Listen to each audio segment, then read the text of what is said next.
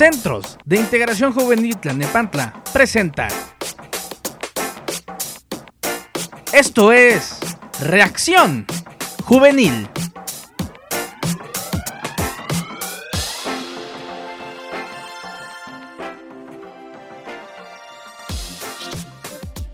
Vale, otra vez bienvenida ahora sí para que tus fans de Ciclan de Pantla te escuchen porque me están reclamando. Ahora sí ya o, lo volvemos a intentar, si no la tercera va a ser la vencida. Ahora sí ya, ahora sí ya, por favor. Bueno, más te vale. Pues muchas gracias Carlos, como estaba diciendo antes, eh, pues sí, esta es una de mis últimas transmisiones aquí en CIJ y por lo mismo estoy muy emocionada y pues espero que la plática de hoy fluya bien y que nos vayamos todos con algo nuevo aprendido, ¿no? Así es. Y bueno, otra vez, eh, licenciada Karen. A mí sí me escucharon, pero a ella la licenciada no, entonces ya saben errores. La Karen, bienvenida otra vez.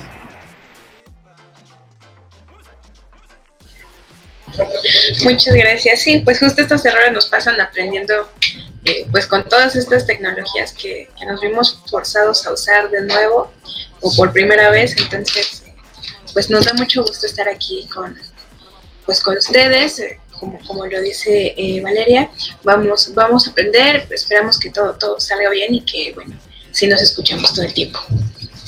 Perfecto, pues bienvenidos a las personas que nos estén eh, empezando a ver. El tema de hoy es bastante interesante, ya lo habíamos tocado en algún momento, pero qué mejor que dos profesionales que nos orienten un poquito más hacia este camino. Pero bueno, voy a empezar con la pregunta, ahora sí que en el tema, vale, se informó bastante bien. Vale, vamos a hablar de lo que es la sumisión química. Danos un, resumen de qué es la sumisión química. Claro que sí. Bueno, mira, la sumisión química es este término que se le ha dado a una situación que ha venido pasando desde hace muchos, muchos años y que en la actualidad se repite cada vez más y que es muy preocupante. La sumisión química es cuando a alguna persona se le administra alguna sustancia química que va a cambiar o a mejorar eh, a disminuir, mejorar, aumentar, lo que sea, diferentes eh, funciones del organismo, va a alterar su sistema nervioso central. Y normalmente cuando se le administra esta sustancia a otra persona va a ser sin su conocimiento, sin su consentimiento y por lo regular para cometer algún fin delictivo, para aprovecharse de manera negativa de la otra persona. Esto pues eh, lo podemos escuchar muy a menudo en diferentes lugares, lamentablemente, y la historia más común y la más típica que todos hemos llegado a escuchar es una chica que a lo mejor sale a echar fiesta y no falta quien se aprovecha y le empieza a dar o demasiado alcohol o le mete otra sustancia a su, alcohol que ella ya estaba bebiendo para que ella pierda el conocimiento y posteriormente tomar ventaja sexual de ella. Abusan sexualmente de las mujeres, sobre todo de las mujeres. No significa que no ocurra en hombres, pero bueno, es más común que se ve en chicas y sobre todo en chicas menores de 20 años. Ahora, esto a pesar de que se ha estado escuchando cada vez más con más frecuencia, tiene en realidad sus antecedentes desde hace muchos, muchos años. La diferencia es que ahora sabemos que se trata de una sumisión química, sabemos que se trata de un delito y sabemos que es una situación en la que se toma provecho de otra persona. Antes se hacía con, bajo el nombre de pócimas amorosas, por ejemplo, o de ayudas sexuales. Y la, lo que aquí también hay que recalcar es que no necesariamente es siempre porque a la víctima se le dé la, sustancia ya. Puede ser que la persona esté consumiendo por gusto, porque así lo quiere, pero que se exceda y entonces ya cuando está en ese exceso y ya no puede tomar decisiones conscientes, otra persona se aprovecha. Entonces, por eso es que antes se usaba de manera como, digamos, eh, recreativa, se tomaba la sustancia para divertirse, para lograr ciertos efectos de la droga, y la parte mala viene cuando ya otra persona se aprovecha de, de eso. Ok, perfecto. Eso es la sumisión. La, sumisión química, la, definición eh, que nos está dando, ¿vale? Muchas gracias. Vale. De ahí brinco a, antes ya de tocar temas un poquito más profundos, eh, ¿qué sustancias son las que normalmente se ocupan? ¿Y qué es lo que te provoca? ¿Cuáles son los síntomas? La más común de ellas es el alcohol, pero no es la única y tampoco se trata solamente de una sustancia. Puede darse bajo solamente efectos del alcohol, como puede darse solamente con marihuana, como solamente con cocaína o con una mezcla de estas. también se da mucho con las benzodiazepinas, que bueno, estas son también muy comunes en este tipo de delitos porque son fármacos que son fácilmente prescriptibles, entonces uno las puede conseguir en una farmacia y se utilizan por lo regular en cuando no es con otros fines para sedar a las personas.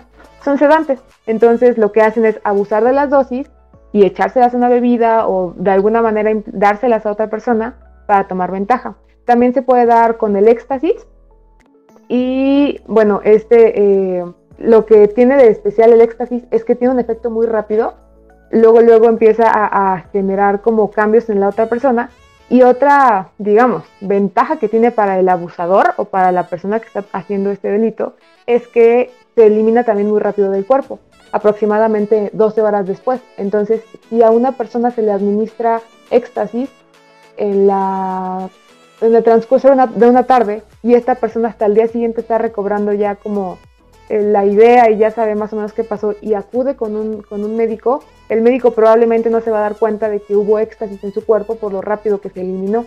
Entonces también por eso se utiliza tanto esto. Y bueno, también puede suceder con cocaína, con marihuana, pero estas tres, las, los sedantes, el alcohol y el éxtasis son los más comunes. Así es. Y bueno, lo lamentable también es que muchos bares se prestan a, a tener ese tipo de, de sustancias o no solamente los bares, dejan pasar a, cierto tipo de personas que tienen las sustancias. Ahí, te va por atrás del, banquito, ahí te va tu, recompensa por dejarme utilizar mis, mis drogas. Pero bueno, vale, cuéntanos. Así es. Entonces, bueno, e, eso es lo malo, ¿no? Que además ya hay de por medio todo un plan, ya no es como que se les haga fácil al momento hacerlo, ya se conoce quiénes son las víctimas más susceptibles y toman ventaja de ello. Y bueno, por lo regular las sustancias, me preguntabas hace rato de los, los síntomas que estas provocan, pues la mayoría se busca que provoquen sueño, inmovilidad, dolor de cabeza, náuseas, desorientación, mala memoria, porque es todo lo que hace que una persona se vuelva vulnerable al momento de que se le administra esta sustancia y entonces ya hace más fácil pues el, el abuso como tal. Y pues bueno, Ahora sí, ya que tenemos como este contexto de qué es lo que es la sumisión química y más o menos a qué, a qué tipo de gente se le da y con qué sustancias, podemos aprovechar la presencia de nuestros expertos aquí. Por un lado, la sexóloga Karen nos puede ayudar orientándonos como, cómo va a afectar este tipo de situaciones al cuerpo de la persona y cómo puede incluso tal vez generar algún tipo de de trauma sexual o algo por el estilo. Y por otro lado, el psicólogo Edgar Vera pues nos puede hablar de toda la parte como psicológica que hay detrás de este tipo de acontecimientos. Entonces, eh, ahora sí me gustaría preguntarles, para empezar abriendo el tema un poquito como con de qué manera se puede ver afectada una persona que ha sido víctima de una sumisión química, tanto sexualmente como psicológicamente.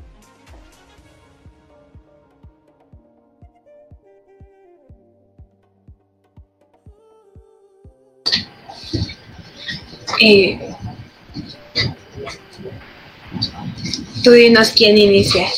Quien quiera, no, hay, no hay ningún problema, ya si usted quiere, licenciada. Le damos la palabra, licenciada. Ok, eh, sí, claro. Muchas gracias. Me, me, quedé, me, quedé, pensando en quién, quién de los dos iba a iniciar. Eh, muchas gracias.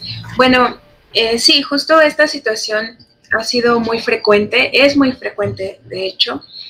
Eh, bueno, ahorita se detuvo un poco más por, por, la cuestión de la pandemia, porque pues están cerrados o estaban cerrados estos, estos lugares, pero eh, constantemente en una historia que escuchábamos es me empecé a sentir mal, empecé, eh, empecé a marearme o, me tomé una sola, una sola copa y yo ya me sentía mal, ¿no? Algo que no es común o no es común en mí por lo menos.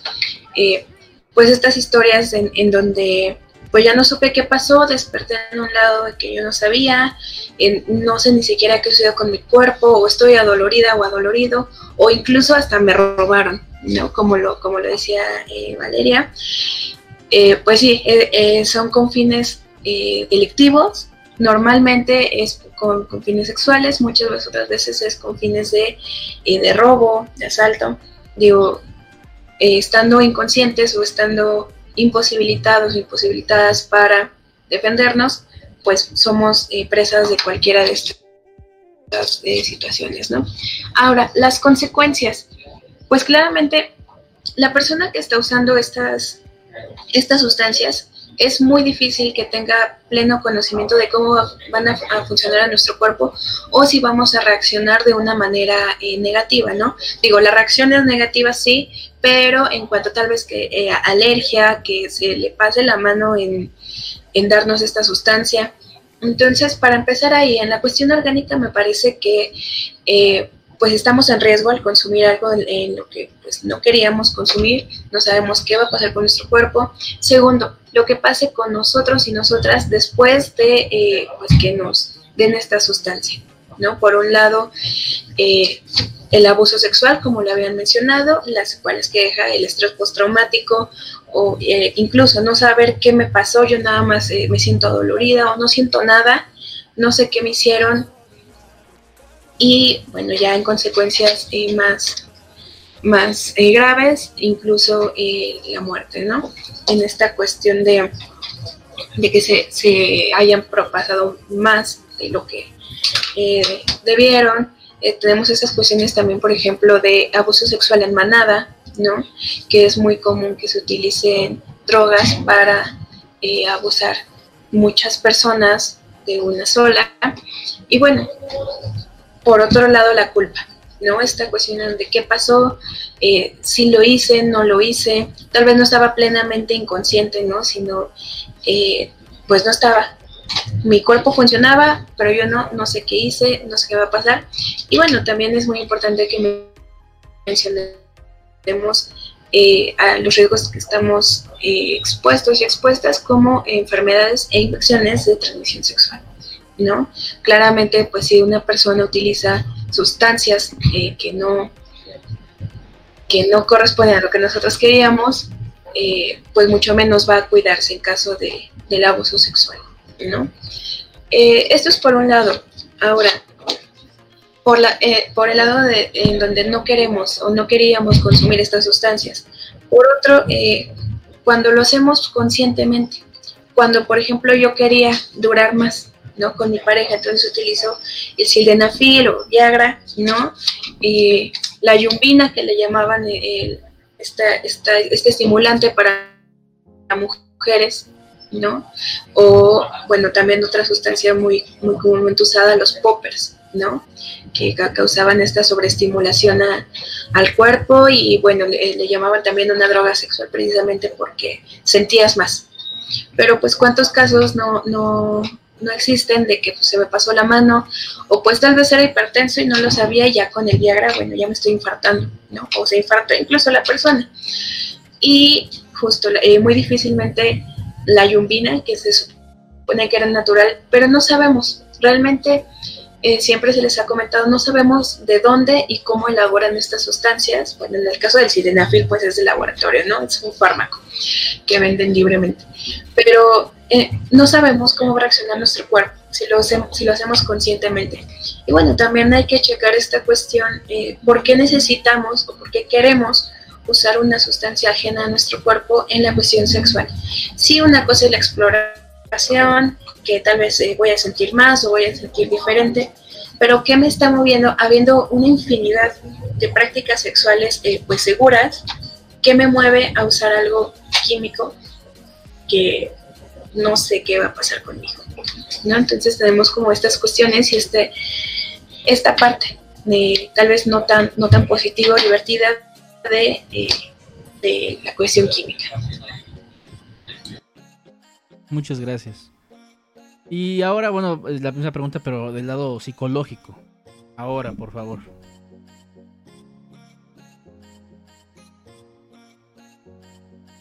El micrófono.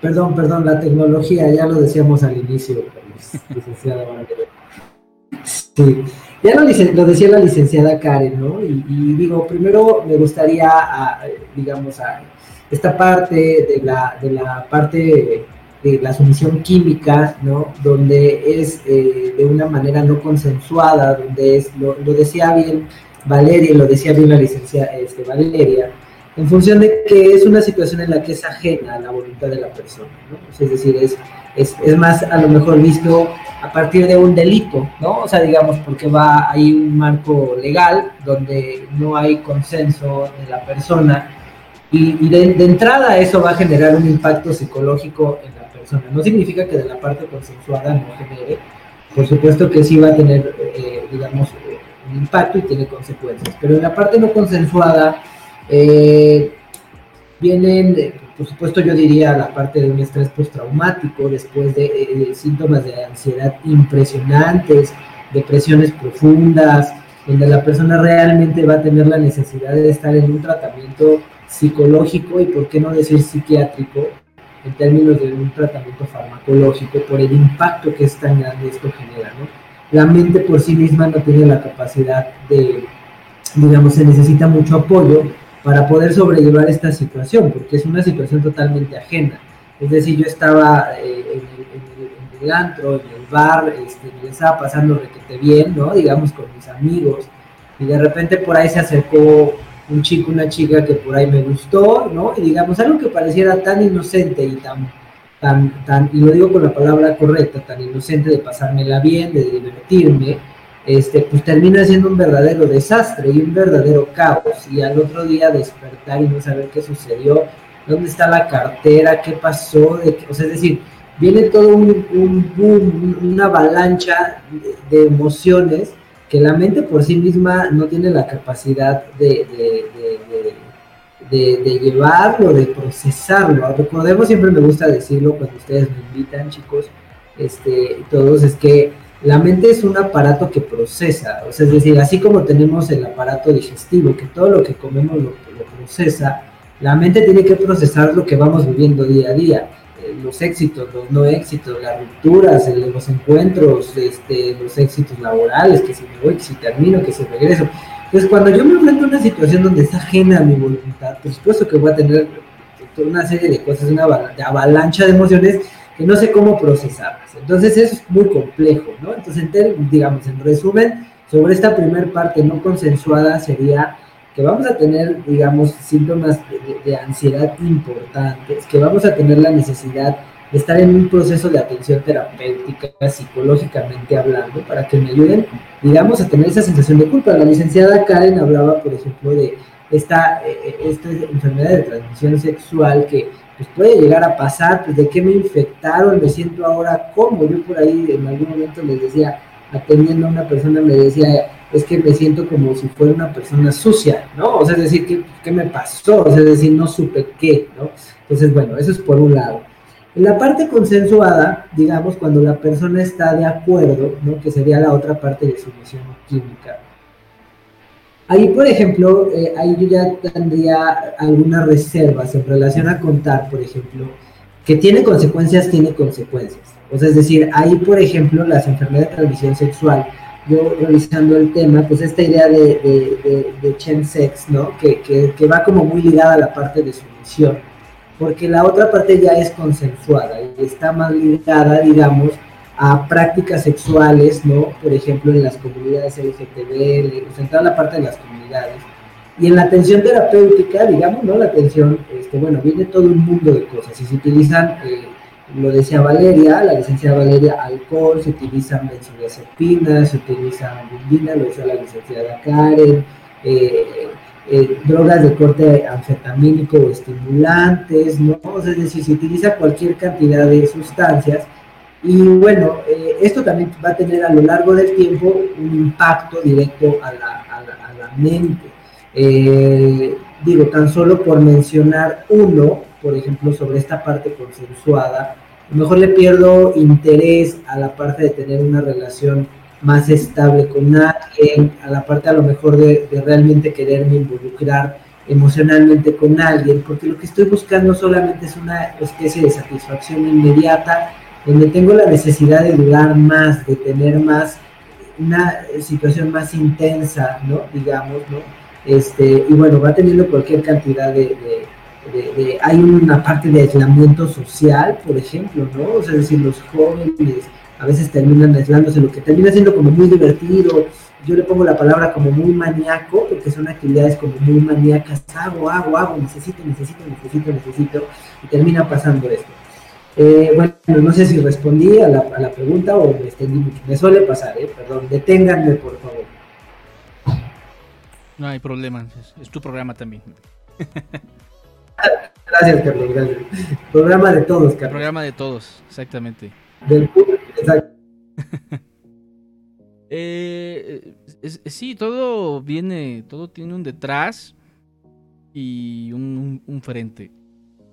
Esta pregunta es un poco difícil porque e, es difícil, ¿no?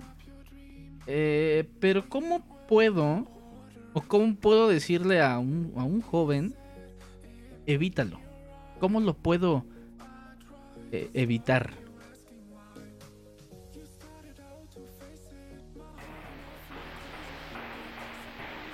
licenciada o, bueno, Val, quiere alguien comentar y después Adelante. Como gusten, como gusten. Adelante si quiere, licenciada Karen.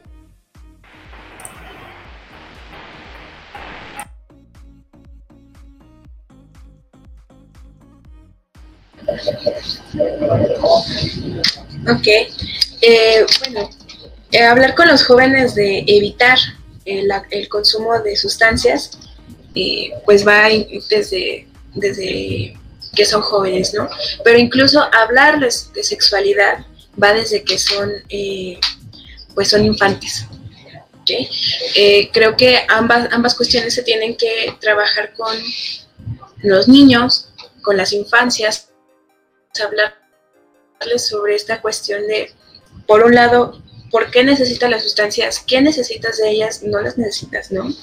Eh, por un lado. Y por otro, hablarles de sexualidad a temprana edad va a ayudar, uno, que se conozcan, dos, a que sepan que su cuerpo, que sus vivencias son eh, muy complejas y puede explorar muchísimo más eh, lejos, lejos del consumo de sustancias. Al mismo tiempo, hablar de sexualidad no solamente es hablar de, de sexo o de o, de compartirse con otros, sino también de saber que no necesitan algo externo en su cuerpo para vivirse, para disfrutarse, ¿no? Y estoy hablando en cuestión de, del goce sexual. Eh, me parece que al platicar con, con los chicos, por ejemplo, en jóvenes, ¿no? Que son los más propensos, justo lo, comentaban hace un momento. Después ya entran en, esa cuestión maníaca del ya necesito, ¿no? Ya necesito las drogas para, para poder desempeñarme, o necesito esta sustancia para poder desempeñarme adecuadamente. Justo esto, ¿por qué lo necesitas? O sea, ¿realmente crees? Y esta presión social de cumplir, no, pues si eh, en algún momento era cumplir con eh, cierto tamaño, por ejemplo, ¿no? De, eh, en sus órganos sexuales o con cierta forma, figura, como ustedes le quieran llamar.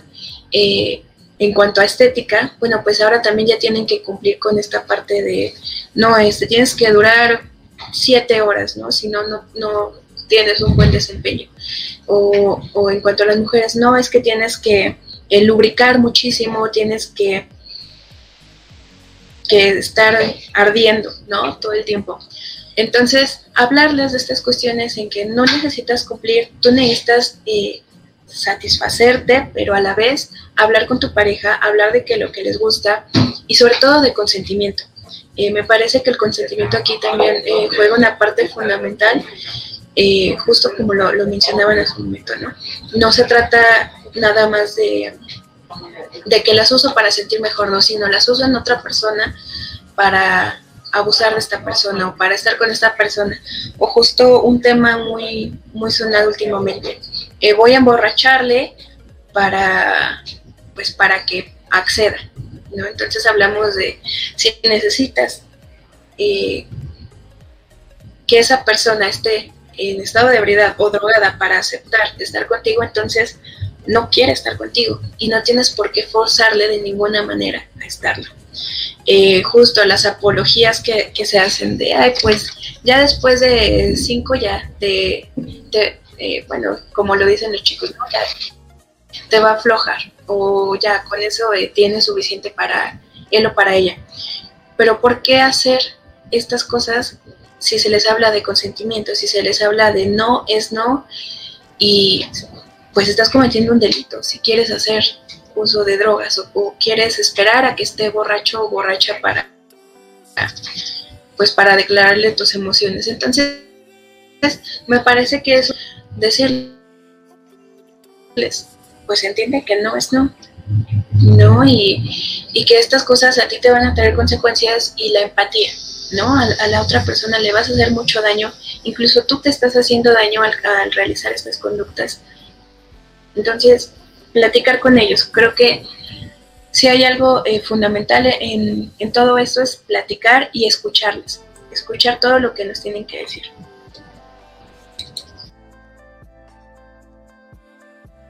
Muchas gracias, licenciada. Edgar.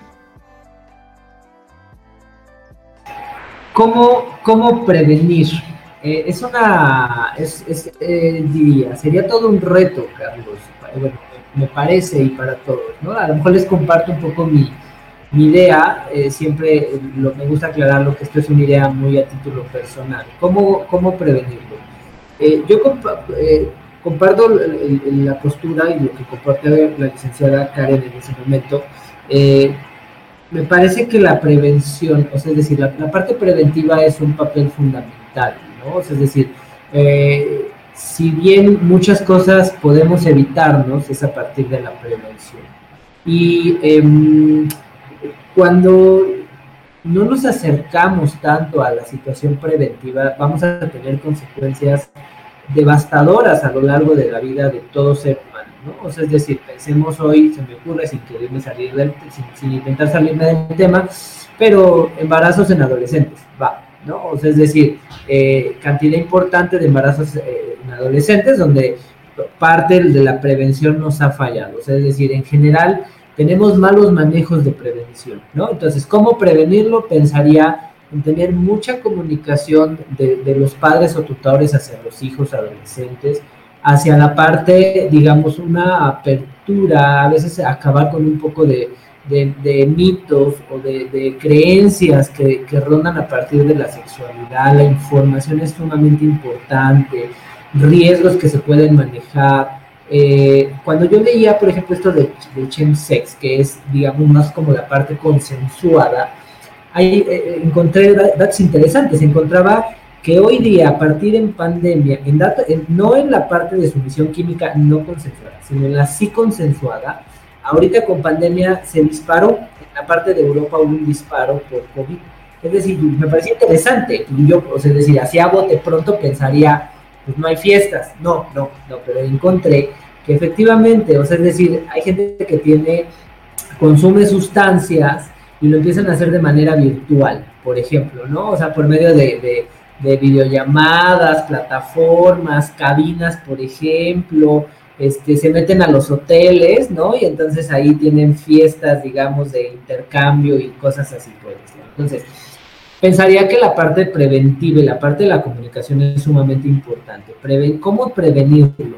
En la parte, digamos, no consensuada lo decía, explicarle mucho al joven, explicarle mucho eh, digamos, al adolescente, ¿no? Y hablo de la palabra adolescente porque en teoría este, pues es una etapa que empieza desde edad temprana, 12 años más o menos por ahí, ¿no? Digamos que las fiestas. Pero hoy día los adolescentes andan de arriba para abajo y hay que también entender los papás, digamos, y la audiencia que nos escucha, y hay papás, gente adulta, pensaría que hay que comprender la etapa. Entonces, en la adolescencia siempre lo he dicho, el adolescente empuja siempre al papá, no me digas, yo sé cómo, etcétera, ¿no? O sea, quiero separarme, no, no, no. creo que la labor ahí de las figuras parentales o de los cuidadores es fundamental en esta parte, estar muy, muy encima, donde, o sea, encima me refiero no desde de, tener y ser una parte más castrante, no, no, no, sino me refiero al hecho de estar al pendiente, digamos, de dónde va mi hijo, de dónde va mi hija, este, cuánto tiempo va a estar ahí, sé que no le va a gustar, sé que me voy a aventar este, ahí plates interminables con, pero es parte, o sea, es decir, yo, yo le apunto a esa parte de la parte preventiva, porque lo dije al inicio, desde mi, desde mi humilde opinión, en la parte no consensuada es un delito, digamos, ¿no? Y es una parte devastadora, es decir, la persona no está de acuerdo en eso, Entonces, si no está de acuerdo en eso, pues no voy a permitir que.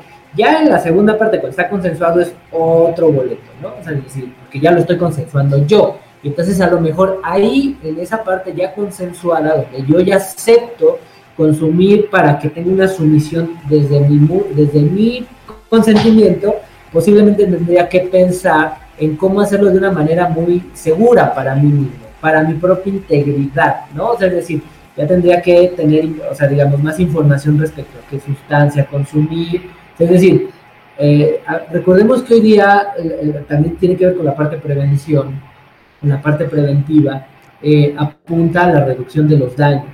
O sea, es decir, tengo que pensar en que puede haber una reducción de daños. La manera, en la manera en la que yo minimice todos los riesgos, por supuesto que voy a seguir, voy a salir más liberado, ¿no?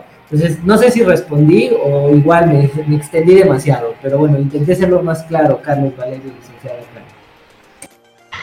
No, pues está, está perfecto. Aquí si algo nos gusta es, es hablar, para eso estamos aquí, básicamente. Y pues sí, o sea, creo que para empezar estamos con dos instituciones que se dedican a la prevención, de diferentes ámbitos, pero al mismo tiempo muy de la mano porque drogas y sexualidad siempre han trabajado muy de la mano. Entonces, tanto el DIF como CIJ se dedican a, la prevención y creo que en ese sentido, cuando se trata de prevenir algo que puede llegar a, suceder en el futuro de manera consensuada, pues es mejor hacerlo de forma informada y para eso están ese tipo de instituciones.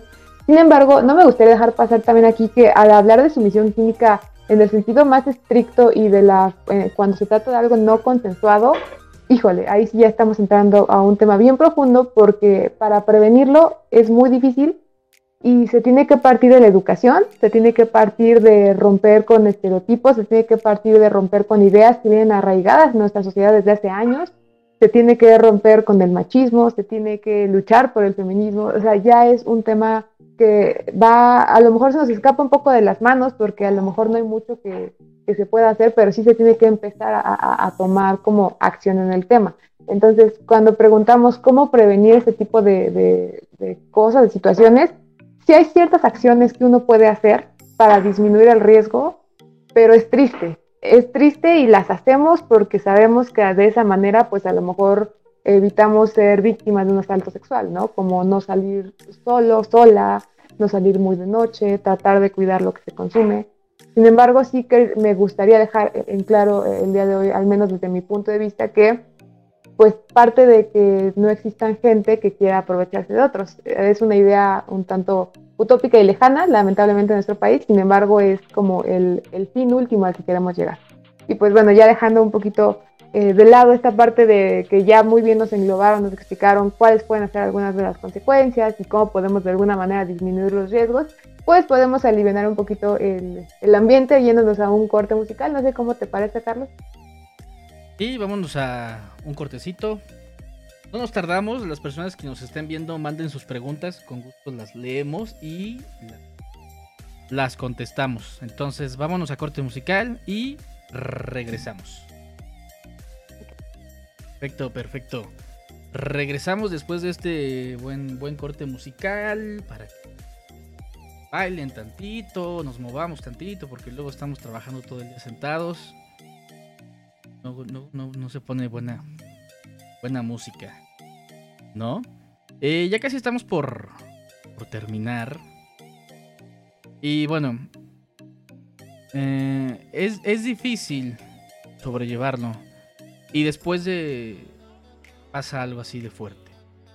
Estamos hablando del tema de sumisión química. Para los que se están ahorita con nosotros. Y bueno, esta pregunta también es para, para, los, para dos, tanto para la licenciada Edgar. Eh, quedan, obviamente, daños. Eh, daños tanto psicológicos como físicos. ¿Qué se puede hacer después? ¿Qué hago si yo fui fui víctima? A quién, a quién acudo, porque luego también eso, pues da miedo, ¿no? Luego decirlo, oye, me pasó esto, tengo miedo de que me critiquen, de que me digan, de que no me ayuden. Entonces, ¿qué hacer si fui una víctima de la sumisión química?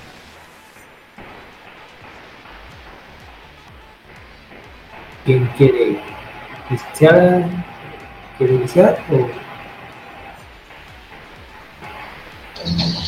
No, no, adelante, adelante. Yo no, no le ha tocado hablar primero. ok, se vale. Bueno, este, ¿qué hacer? ¿No? O sea, es decir, primer, primer punto diría, eh, voy, a, voy a tratar de, decirlo de una manera simple, sin embargo no es sencillo responder la pregunta. ¿Qué hacer? Eh, el primer paso diría, hay que mantener calma. O sea, es decir, una de las grandes cosas que nos sucede a los seres humanos es que cuando tenemos una sensación desbordante, que nos desborda en las emociones, por obvia razón nos desbordan las emociones y actuamos a veces impulsivamente y sin pensar. Entonces hay, que tener calma en la, medida de lo posible. Dos, hay que acercarnos a quién.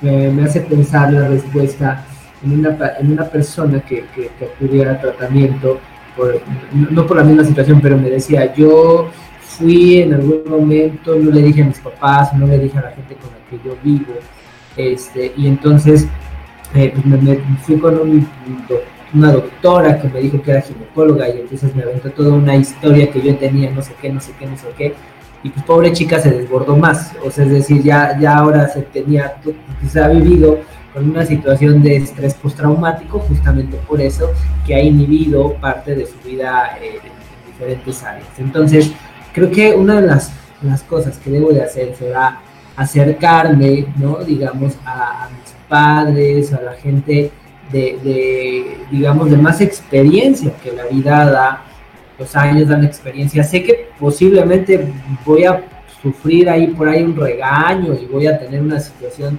compleja, pero eh, lo otro me pone más en peligro, me pone más en riesgo, porque Valeria lo decía hace rato, apuntamos a una situación donde haya gente buena que no se quiera aprovechar, es una situación más eh, compleja, que es todo un reto en esta sociedad, en estos momentos de la vida que vivimos. Pero creo que hacerlo de, en otro sentido me pone más en riesgo. Eh, decirle a los amigos, a la amiga que me acompañe, que vayamos a hacerme el estudio, o sea, es decir, voy a tener consecuencias y en la medida de lo posible de esas consecuencias que viví, digamos, eh, siempre les decía que no somos las personas jóvenes, adultos, eh, todos, somos, somos lo que, lo que eh, no necesariamente los éxitos que tenemos, sino cómo solucionamos las dificultades que tenemos. Eso nos define la vida como personas. Entonces, si yo apunto a tener, a tener un poco de calma, a manejar una situación más complicada, eso por un lado. Por supuesto que voy a tener que, primer punto, pensaría en, en, qué hacer, cómo, cómo apoyarme, primero la parte médica revise un médico, que me revise un ginecólogo, que me revise, que tenga una valoración médica, para que, primero, para que mi salud física se encuentre lo más, eh, pues, en el mejor estado posible. Y después, por supuesto, que voy a tener que estar en un proceso terapéutico. No lo voy a poder solucionar solo. Es decir, yo creo que apuntaría que me atrevería a decir que el 99.9% de las personas a partir de vivir, vivir eso hay secuelas emocionales y tengo que apoyarme de alguien. No, no, no es necesario, o sea, decir, si no lo hago, sobrellevar una situación así bastante complicada. ¿no? Entonces, ¿qué hacer? Creo que ahí le doy la palabra a la licenciada Karen, Valeria, quien guste, por favor.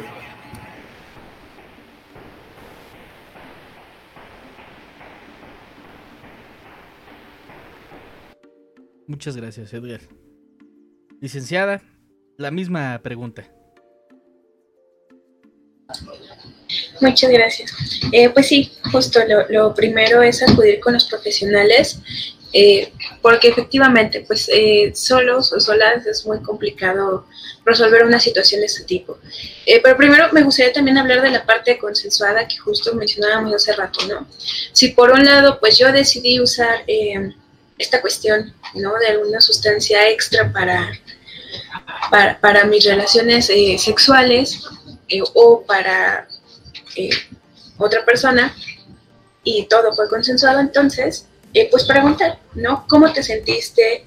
¿Estás bien? Si la usé yo nada más, si lo usó nada otra persona, si lo usamos ambos, eh, ¿cómo estás? ¿Cómo te sentiste? ¿Te gustó? ¿Te sentiste cómodo, cómoda? ¿Lo volverías a hacer? ¿No? Ok. primero eso, ¿no? pues ya primero que se pase el efecto, evidentemente, si ambos están bien, entonces platicarlo. Creo que ese sería eh, el primer paso en caso de, estas cuestiones consensuadas.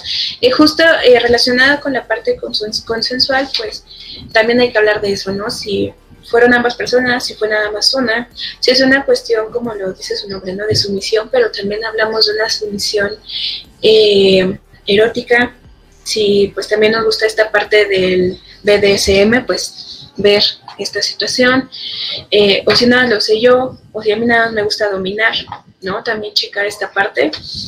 Y por el otro lado, cuando no es consensuada, pues justo como lo, mencionaba eh, el licenciado Edgar, eh, es muy importante que empecemos a hablar del abuso sexual, como lo mencionaba eh, Valeria también, hablarlo. Necesitamos hacer ruido, necesitamos decir que esto es algo común, desafortunadamente, y que, bueno, no es, eh, no estigmatizarlo, vamos, no decir, bueno, pues, entonces si te sucedió esto, pues vas a ser así, ¿no? Simplemente hablarlo, asumir que tiene consecuencias y entonces actuar frente a ello. Eh, por un lado, es muy importante que sí se acuda al profesional. Normalmente los médicos nos van a remitir a la cuestión legal, es decir, a un MP, entonces vamos a tener que pasar por un procedimiento de eh, un médico legista, de exámenes, estudios, toda esta cuestión, ¿no? Para, para corroborar lo que sucedió. Eh, y bueno, ya después eh, iniciar los procesos de, por nuestra salud, tanto eh, emocional y psicológica como física. Realizar los estudios de el laboratorio perdón, en cuanto a, enfermedades o infecciones de transmisión sexual y pues iniciar el proceso de, eh, como lo decía el licenciado Edgar, estrés postraumático. Es muy importante asumir que esta cuestión no pasa, que no es como lo bloqueo y ya después sigo adelante, sino es un proceso muy complicado. Ahora también hay que hablar de la, eh, de la revictimización que puede sufrir la persona eh, que fue víctima de esta situación, ¿no? De esta pues, parte en donde se le culpa, se le dice, ah, pues es que tú andabas muy tarde, ¿no? En la noche, o eh, pues para qué te vistes así, o mira con quién te juntas, digo, nadie, absolutamente nadie es culpable de vivir una situación así. Eh, justo lo mencionaba eh, Valeria, es muy importante educar desde eh, no lo hagas hay que prevenir. ¿no? Sí es importante prevenirlo en cuanto cuídate, no salgas tarde o no salgas noche más bien, no salgas sola, no salgas solo, ten cuidado con lo que tomas, cuida tu bebida, pero no, no, sabemos leer la mente de las personas. ¿Qué más quisiéramos, no? Pero no, no sabemos, no podemos y necesitamos, eh, pues sí, cuidarnos en lo, en lo más posible. Y bueno, en esta cuestión de la revictimización, esto, esta parte de los estigmas y revictimizar a las personas se quita, casi casi su medicina es hablarlo, hablar de que, como les mencionaba hace un momento, las personas no tienen la culpa, nadie tiene la culpa de haber vivido algo así. Y tiene que eh, afrontarse el problema, no alejarnos de esta cuestión de guarda el secreto, no te pasó, eh, eh, no digas nada, o, todos los estigmas que se cargan a raíz de ello. Entonces, pues bueno, son, estas son estas dos partes. Muchas gracias, licenciada. Vale.